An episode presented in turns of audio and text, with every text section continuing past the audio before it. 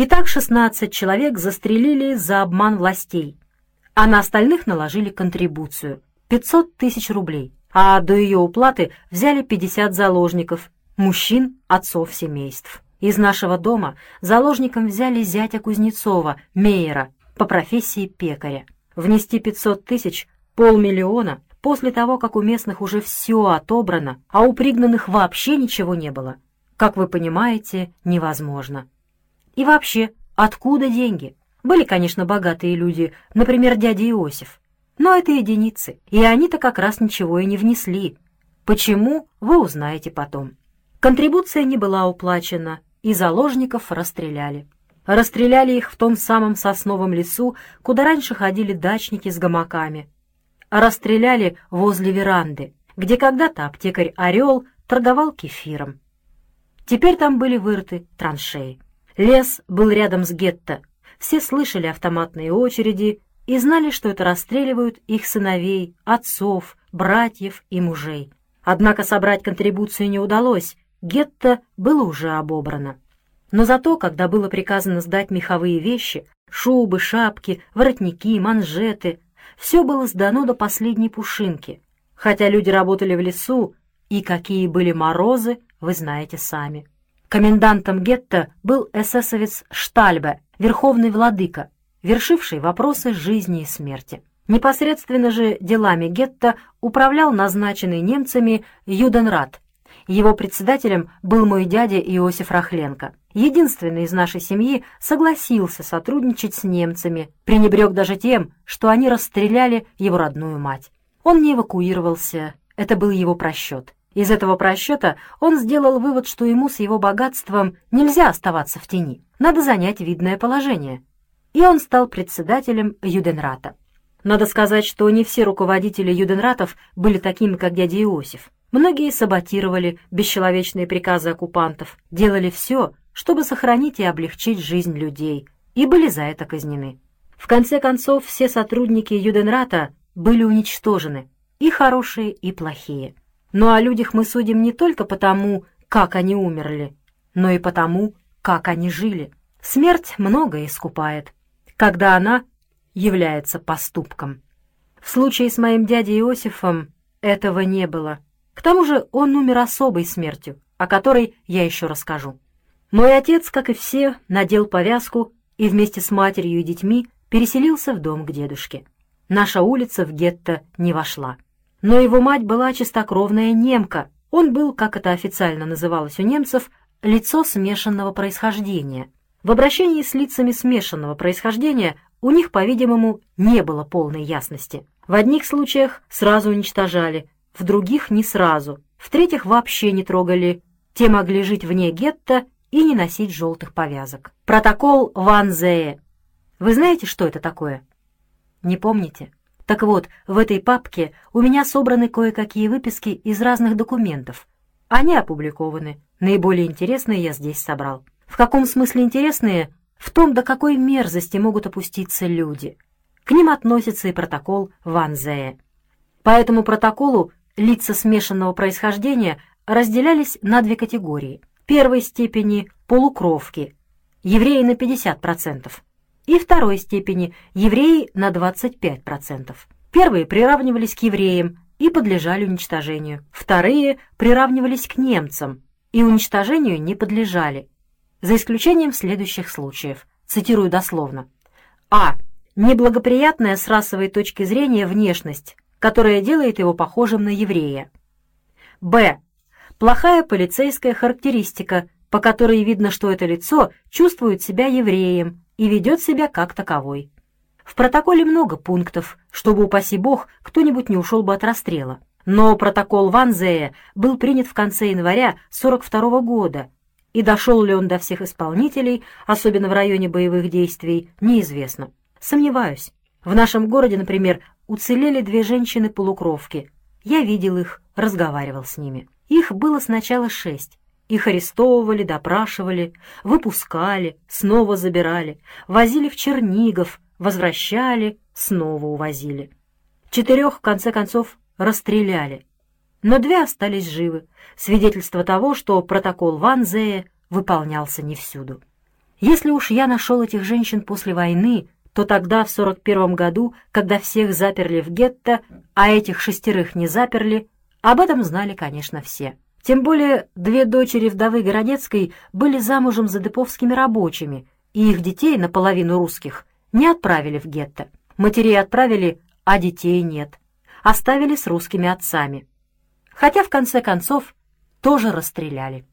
Мой отец мог заявить, что он наполовину немец, но не заявил, зарегистрировался как еврей и отправился с семьей в гетто. Гитлеровцы сами не искали тех, кому надо оказать милость.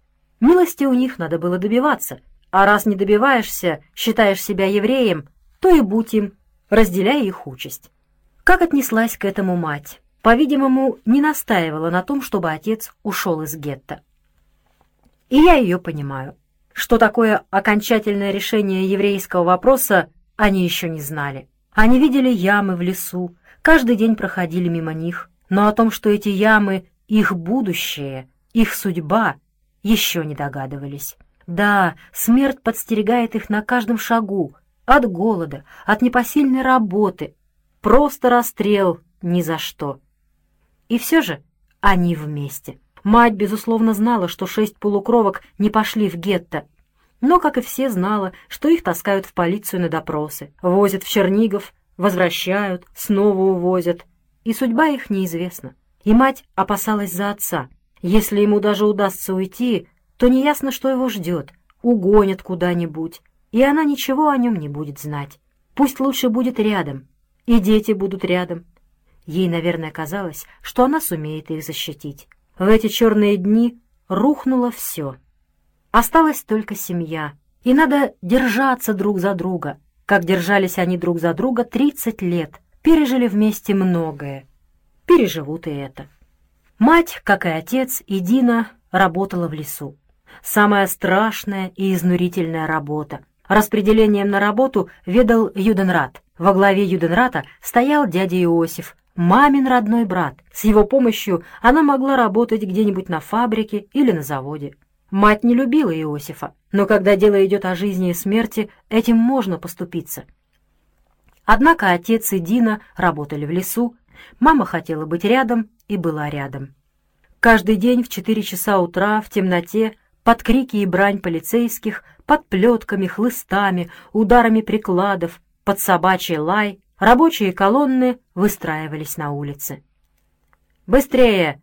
Быстрее! Быстрее! Не раздумывать, не размышлять! Построиться по десять человек в ряд! Взяться за руки!» Замешкался на секунду пуля. «Вперед, марш! Бегом, бегом! Скорее, скорее!» Отстал пуля. И так до леса. И двенадцать часов в лесу. И тому, кто упал в лесу, пуля. И кто отстал на обратном пути, тоже пуля. Вечером в темноте люди брели обратно, несли тех, кто не мог идти, брели по грязному снегу, посередине пустой темной улицы. По-видимому, действовал комендантский час для всего населения. А, возможно, уже не действовал. Просто люди опасались выходить вечером из дома.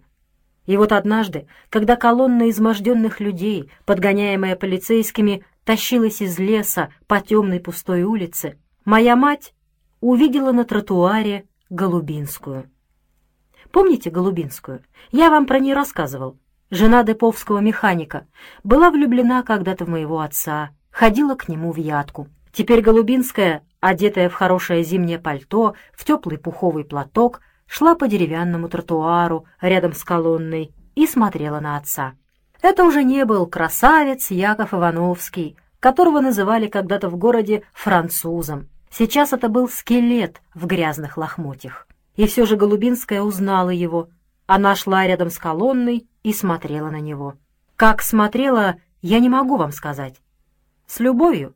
Какая любовь через тридцать лет? С воспоминаниями о своей любви? Может быть. Иногда такие воспоминания сильнее самой любви. Может быть, она смотрела на него с болью, жалостью, состраданием. Не знаю. Но я знаю, как отнеслась к этому мать. Она громко, так что слышали многие, и, наверное, слышала сама Голубинская, сказала «Полицейская подстилка». Муж Голубинской был начальником полиции. Но, понимаете, Голубинская искала глазами не только отца.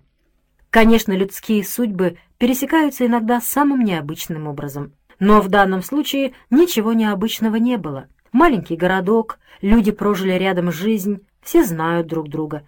И хотя гетто было изолировано от остального населения, но что творится в гетто, знали все. И потом, в том, что Голубинская оказалась на улице именно когда гнали из леса рабочую колонну и высмотрела в ней отца и мать, ничего удивительного не было. Необычным и удивительным было другое. Голубинская искала именно мать и взглядом показала, что хочет с ней встретиться. И мать это поняла, и хотя в свое время Голубинская была для матери врагом номер один, пошла навстречу. Хотя любые контакты между жителями города и обитателями гетто были запрещены под страхом расстрела. После войны, нет, во время войны, в 44 году, когда я приезжал в отпуск, я встретился с Голубинской. Судьба ее была печальной. Муж участвовал в немецких акциях, наши его судили и повесили. И правильно сделали, это был зверь. Самое лучшее для Голубинской было бы уехать куда-нибудь. Свидетели ее хороших дел погибли, остались только свидетели злодеяния ее мужа. Понимаете, как к ней относились люди? И, повторяю, ей следовало уехать. Но она не уехала. Возможно, не было сил. Это была сломленная женщина, тихая, молчаливая, может быть, немного тронутая. Я даже не мог толком выяснить, как им с матерью удалось встретиться. За такую встречу муж мог ее убить. Но они встретились, и вот что она сказала маме. «Рахиль, в Чернигове освободили полукровок. Есть приказ их не трогать. Должны освободить и твоего Якова. В депо нужен зав складом, Пусть Яков поговорит с Иваном Карловичем. У него Яков будет в безопасности. Мать не меняла своего отношения к людям. И все же Голубинской, жене начальника полиции, жене палача и предателя, представьте, поверила. И решила, если Якова возьмут в депо, на склад, на железную дорогу, значит, его никуда не угонят. Он будет здесь, в городе.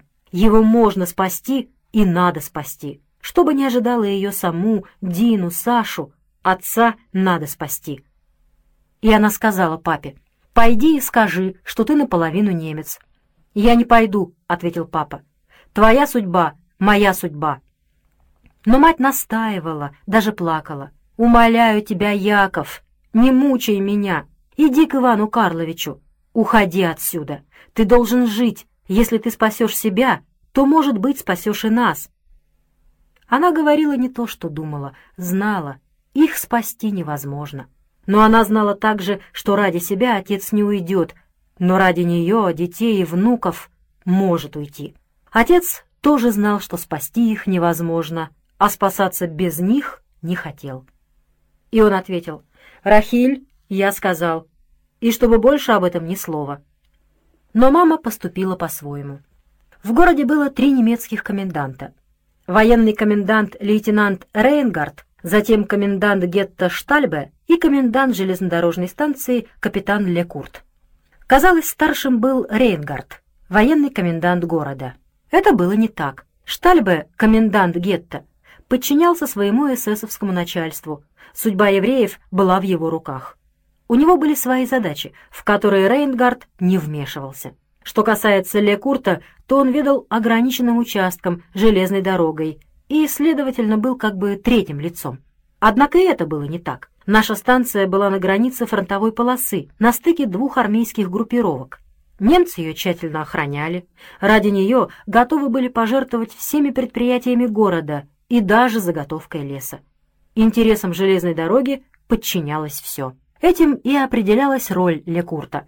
Он был самым влиятельным в городе офицером, к тому же старший по званию. Человек независимый, энергичный, и, возможно, не такой изверг и садист, как другие.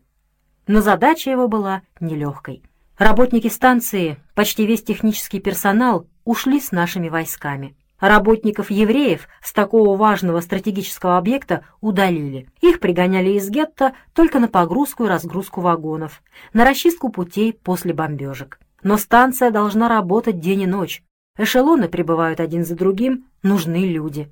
Депо большое, Здесь производилась смена паровозов, их ремонт, промывка и так далее. Прислали какое-то количество железнодорожных войск, но все равно специалистов не хватало.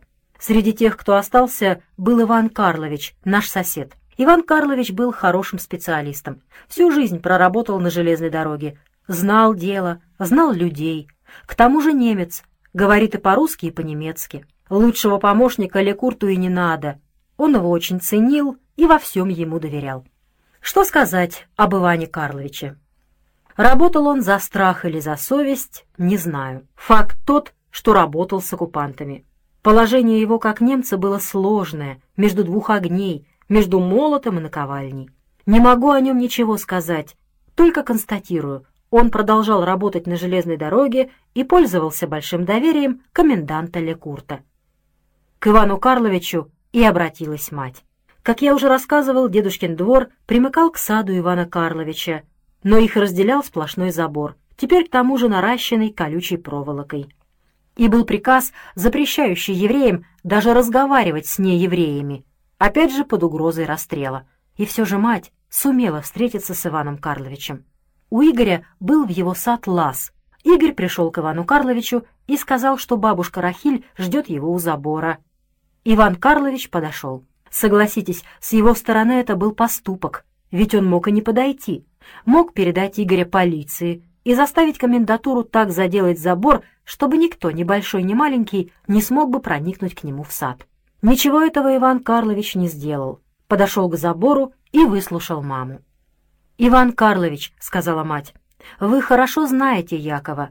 Он отказался заявить, что он наполовину немец, не хочет оставлять нас. Но ведь он пропадет, Иван Карлович. Он погибнет через две недели. Вы бы только посмотрели на него. Ведь полукровок не трогают. Вы, наверное, знаете, оставили Борисову, Неджведских, оставили внуков Городецкой. Они сами заявили, кто они, а Яков не заявил. Он боится, что мы пропадем без него. Но это он пропадет из-за нас. Он не способен к такой жизни. Я вам скажу больше, у него не только мать немка, но и отец наполовину русский. Помогите, Иван Карлович!»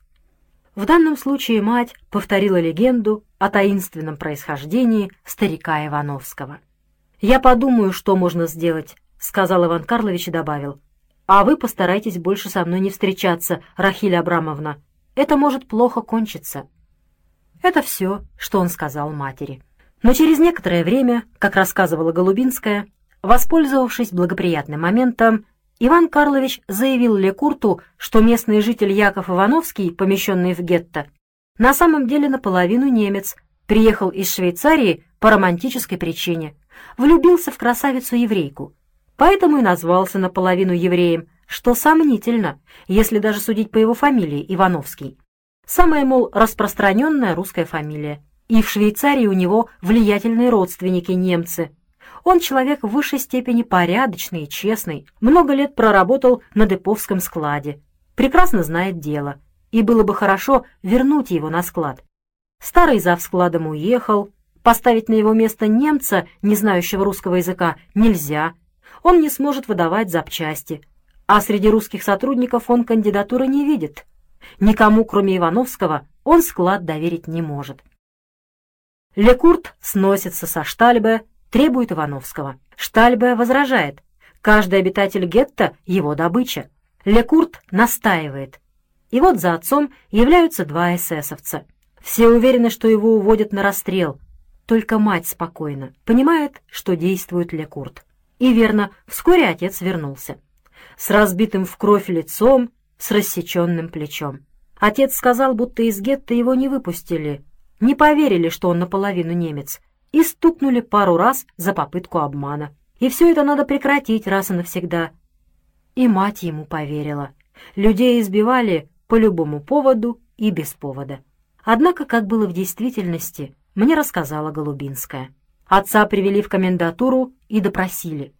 Переводчика не потребовалось. И во время допроса выясняется, что мать моего отца действительно немка из Базеля, урожденная Галлер, и в Швейцарии у него родственники, чистокровные немцы.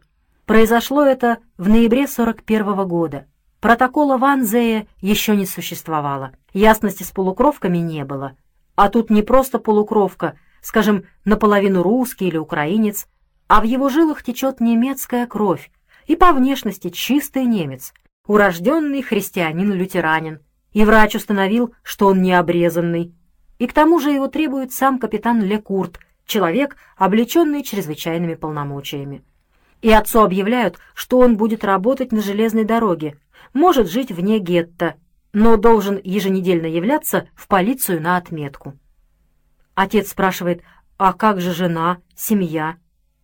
Жена, семья, они останутся в гетто, и он не имеет права с ними общаться. Значит, ему жизнь, а им смерть. И отец заявляет, или его выпускают с семьей, или пусть вернут обратно в гетто. «Твоя жена еврейка, место ее в гетто», — отвечает Штальбе.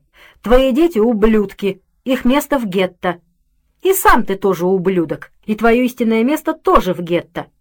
Или, может быть, ты считаешь себя немцем?» И отец, тихий человек, измученный работой на лесоповале, голодом и болезнями, оборванный, грязный, дошедший до крайности, отвечает. «Если вы, господин Штальбе, немец, то я еврей». Такой ответ. Понимаете? Штальбе мог застрелить его на месте. Не застрелил. Только вытянул два раза хлыстом по плечу и по лицу. Что такое их хлыст? Вы это знаете? Это железный пруд, обвитый кожей. Таким хлыстом можно человека убить. Но отец остался жив. Штальбе велел ему возвратиться в гетто, а Лекурту сообщил. Ивановский от работы на железной дороге отказался, считает себя евреем и, как таковой, подпадает под действие общих еврейских мероприятий. Ничего этого отец матери не рассказал, никому не рассказал. Сказал только, что из гетто его не выпускают, а за попытку выдать себя за полунемца стукнули пару раз. Но из папиного рассказа мать сделала такой вывод. Надо во что бы то ни стало доказать, что отец говорит чистую правду, он действительно полунемец. Не помню, говорил я вам или нет, что у отца сохранился швейцарский паспорт. Почему сохранился, не знаю. Возможно, он хранил его как единственный документ, связывающий его с родиной, или просто как сохраняют аккуратные люди свои бумаги. Мать достает паспорт и советуется с дедушкой, как быть и дедушка сразу оценивает положение. Яков — иностранный подданный. Достаточно этого для спасения или нет, дедушка не знал. Я сомневаюсь, знал ли он вообще, что Швейцария — нейтральная страна. Но то, что это шанс, он понял сразу. Тем более за Якова хлопочет сам железнодорожный комендант. «Я покажу паспорт Иосифу», — решил дедушка. Иосиф отдаст паспорт Штальбе, и тогда все пропало, — возразила мать. «Он не отдаст его Штальбе», — сказал дедушка. И хотя мать не верила Иосифу, знала ему цену, но доверилась дедушке, другого выхода не было. Иосиф думал долго. Он лучше дедушки разбирался в политике, понимал, что с этим паспортом Яков не просто лицо смешанного происхождения, но и иностранный подданный, к тому же подданный нейтральной державы и перед Иосифом встала дилемма — сказать Штальбе об этом паспорте или не сказать. Допустим, скажет. Штальбе, безусловно, уничтожит паспорт, чтобы потом уничтожить Якова. И, безусловно, в полной мере оценит поступок Иосифа. Но что в конечном счете это принесет Иосифу? Благоволение Штальбе он и так имеет, и доверие тоже имеет. Ему официально выдан пистолет «Вальтер», на случай, если кто-то в гетто нападет на него. Но сегодня Штальба ему доверяет, а завтра спокойно отправит в лес на расстрел. Другие гетто уничтожены вместе с самыми покорными юденратами. Благоволение Штальбе — выигрыш временный, в перспективе он ничего не дает. А вот зять наполовину немец, и в Швейцарии у него богатые и влиятельные родственники. Это перспектива. Смутная, неясная, но все же перспектива. Соломинка. Но утопающий хватается и за соломинку. Иосиф сказал дедушке, «Я паспорта не видел, ты мне его не показывал. Ты этого паспорта тоже не видел. Рахиль тебе его не давала. Так ей скажи. Пусть передаст его Ивану Карловичу. Как? Ее дело». Но мать побоялась отдать паспорт Ивану Карловичу. Впервые в жизни не смогла принять самостоятельное решение. Чем кончилось ее вмешательство, ее обращение к Ивану Карловичу? Что, если все это повторится? И отдать швейцарский паспорт? А если паспорт пропадет? Колебания матери можно понять. Один неверный шаг и конец. Каждый день расстрелы, убийства, пытки. Ей хотелось бежать к Ивану Карловичу и умолять его вызволить Яшу. Но, с другой стороны, именно она дала тогда повод Штальбе избить Яшу. Не даст ли она повод для еще худшего, передав паспорт Ивану Карловичу? И вдруг в гетто стали просачиваться сведения, что в соседних городах, селах и деревнях евреи истреблены поголовно, в том числе и семьи тех, кого пригнали сюда для работы. Представляете, что делалось? У каждого из четырех тысяч пригнанных сюда остались дети, отцы, матери, братья, сестры. Неужели они расстреляны и сброшены в яму? Сначала в эти слухи не верили, не хотели верить, боялись верить, особенно старики. Зачем это немцам? Ведь они нуждаются в рабочей силе, заставляют людей работать, как валов. Зачем же убивать? Кто будет валить лес, разгружать составы, очищать пути после бомбежек, кто будет работать на фабриках и заводах. Да, здесь творятся беззакония, но ведь это кровавый пес Штальбе и его подручные. Да, приказы ужасные, но это приказы военного времени. Да, Бог покарал свой народ за тяжкие грехи его. Но где и когда было видано, чтобы убивали детей и женщин? Так говорили старики, но не все старики. Мой дедушка Рахленко так не говорил. И в наш дом эти сведения просочились раньше, чем в другие. Первый сигнал был от Анны Егоровны. Помните, бывшая Олина няня? Анна Егоровна работала на кухне в немецкой офицерской столовой, в бывшем доме колхозника. Внизу столовая, наверху казино, офицерский клуб, в общем, увеселительное заведение для господ офицеров. Обслуживающий персонал был из местного населения, и во главе его начальник полиции Голубинский поставил пани Янжвецкую. Помните бывшую владелицу гостиницы? Дама, как я уже рассказывал, аристократическая, представительная, знает этикет, сумеет накрыть и сервировать стол, словом, угодит господам офицерам. В надежности ее Голубинский не сомневался, тем более обещал, что гостиницу ей вернут в собственность, как незаконно реквизированную большевиками. Старуха Янжвецкая подобрала штат и, в числе прочих, взяла на кухню Анну Егоровну.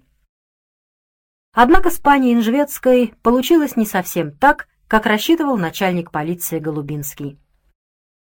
Дело свое она, безусловно, знала, умела обслужить и приготовить, аккуратная, требовательная, и действительно своим представительным видом придавала этому заведению известную респектабельность.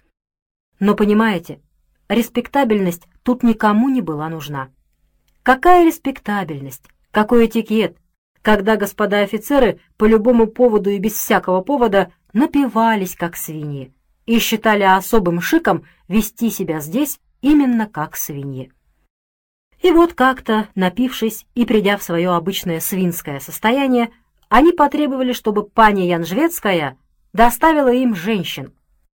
Пани Янжвецкая ответила, что в городе таких женщин нет и не было. Господа офицеры сказали, что все женщины такие. Сказали это, хохоча и веселясь, в выражениях грубых, безобразных и непристойных. Тогда пани Янжвецкая выпрямилась и объявила, что за свою долгую жизнь видела много офицеров, и русских, и польских, и они никогда не позволяли себе так говорить о женщинах, потому что офицер — это прежде всего рыцарь.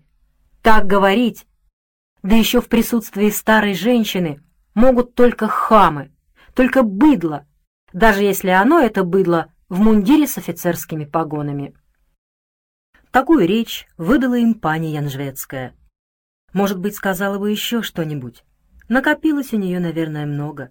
Насмотрелась на эту сволочь. Но господа офицеры не дали ей договорить.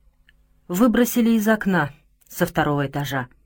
Как вы понимаете, второй этаж для 75-летней старухи вполне достаточен. Так завершила свои дни пани Янжецкая. Достойная, гордая оказалась женщина. Мир праху ее. Итак, первый сигнал об акциях истребления, сигнал, правда, косвенный, был от Анны Егоровны.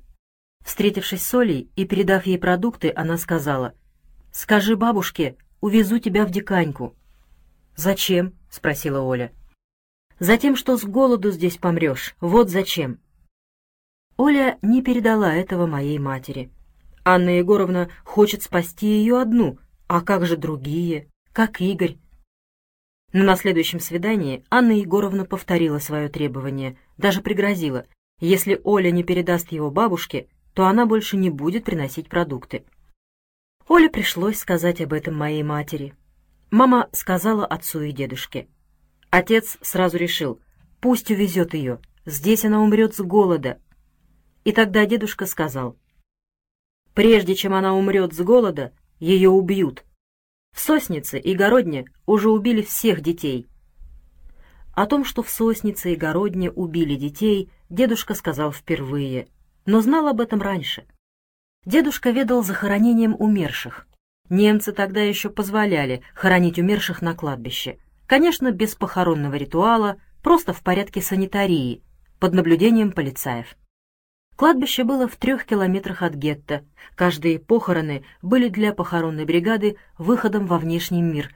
А хоронили, как вы понимаете, по нескольку раз в день. Покойников хватало.